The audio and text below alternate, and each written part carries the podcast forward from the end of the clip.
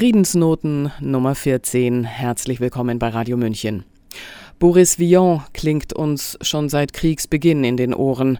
Jetzt hat Ulrike Gero ein zweites Mal zur Feder gegriffen und stellt uns seinen unaufgeregten und dennoch zutiefst provozierenden Friedenssong Le Déserteur vor. Sabrina Khalil hat gelesen. Monsieur le Président, je vous fais une lettre que vous lirez peut-être si vous avez le temps. Das zweite Lied, das ich unbedingt bei den Friedensnoten dabei haben wollte, ist Le Déserteur von Boris Vian. Dieses Lied ist ein französisches Kultlied von 1954, in dem Boris Vian mit einfachen, schlichten Worten die Gräuel des Krieges beschreibt. Viele berühmte Sänger haben es gesungen, zum Beispiel auch Joan Baez, die ich hier auf dieser Website mit einem anderen Friedenssong erwähne. Es ist auch das Lied, mit dem das hölzerne Schweigen der Nachkriegsgeneration in Frankreich über das absurde Kriegsgeschehen im Zweiten Weltkrieg durchbrochen wurde. Je viens de recevoir mes papiers militaires pour partir à la guerre avant mercredi soir. Monsieur le Président, je ne veux pas la fête, je ne suis pas sur terre pour tuer des pauvres gens. C'est pas pour vous fâcher, il faut que je vous dise, ma décision est prise, je m'en vais déserter. Als das Lied zum ersten Mal im französischen Radio gesendet wurde, war Paul Faber, ein Mitglied des französischen Rundfunkrates im Departement Seine, so schockiert, dass er dessen Zensur verlangte. Boris Vian hat ihm mit einem offenen Brief geantwortet. Das Lied blieb bis zum Ende des Algerienkrieges 1962 in französischen Radiostationen verboten. Dies ist genau 60 Jahre her. So fragil also ist die europäische Friedenserzählung, dass über Deserteure damals wie heute im Ukraine-Krieg nicht geredet werden darf. Derzeit sterben rund 1000 ukrainische Soldaten täglich. In einigen Bataillonen hat Desertation längst eingesetzt, ob der militärischen Sinnlosigkeit dieses Krieges, die jedem Beobachter ins Auge springt. Aber statt einen sofortigen Waffenstillstand und Verhandlungen zu fordern, wurde monatelang nur über schwere Waffen diskutiert, und jetzt sieht es so aus, als würde die NATO sogar bald aktiv ins Kriegsgeschehen eingreifen.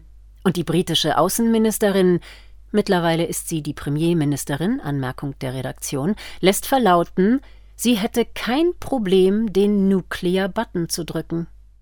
Anstatt alle europäischen Straßen mit einer Friedensbewegung zu fluten, wie damals 2003 anlässlich des amerikanischen Einmarsches im Irak, sind die meisten Europäer heute stolz auf ihre ukrainischen Buttons am Revers.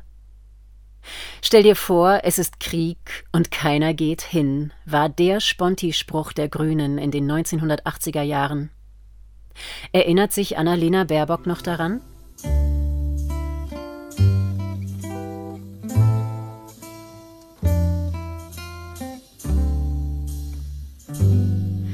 Boris Vians Lied ist ein Loblied auf den Deserteur, auf den einen Mutigen, der den kriegerischen Unsinn, das sinnlose Schießen oder Töten einfach nicht mitmacht, der sich nicht propagandistisch aufladen lässt mit Parolen, für die sich in den Krieg zu ziehen lohne. Vian dreht den Begriff des Deserteurs um, aus dem Feigling, der sich aus dem Schützengraben stiehlt, wird ein Held, wird jemand, der begriffen hat, dass Kriege immer nur Interessen dienen, niemals aber Menschen, und jenseits von Interessen im Zweifel nur der Waffenindustrie. Depuis que je suis né, j'ai vu mourir mon père, j'ai vu partir mes frères et pleurer mes enfants. Boris Vians Lied besticht genau dadurch, dass er eine Brücke von den Kriegsparolen zu den Menschen schlägt, denen durch den Krieg größtes Leid zuteil wird. Er besingt, wie er seinen Vater und seine Brüder hat ziehen und nicht wiederkommen sehen, wie er seine Kinder hat weinen sehen, wie seine Mutter so gelitten hat, dass sie im Grab verschwunden ist. Ma mère a tant souffert qu'elle est dans sa tombe et se moque des bombes et se moque des vers.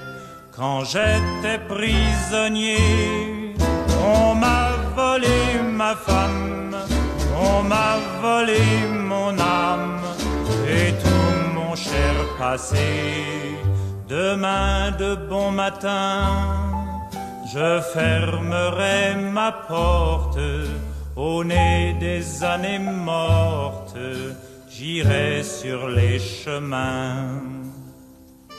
Er beschreibt in schlichten Worten das ganze Elend des Krieges, das immer die einfachen Leute abbekommen, nicht die Regierenden oder die Generäle.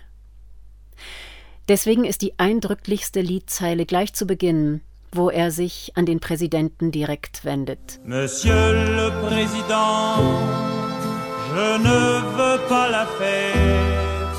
Je ne suis pas sur terre pour tuer des pauvres gens.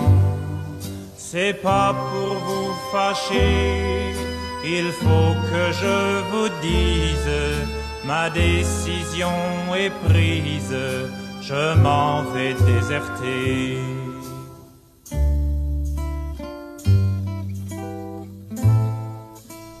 Herr Präsident, Ich bin nicht auf Erden, um unschuldige Menschen zu töten.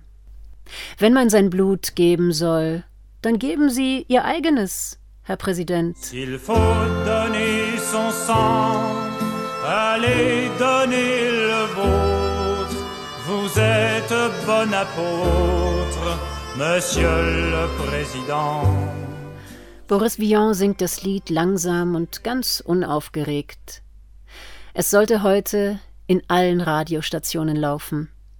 Annalena Baerbock, Ralf Füchs oder Frau Strack-Zimmermann und viele andere, die sich seit Monaten in eine Art Kriegsrausch begeben haben, sollten es besonders oft hören. Si vous me prévenez vos gendarmes que je n'aurai pas d'armes et qu'ils pourront tirer.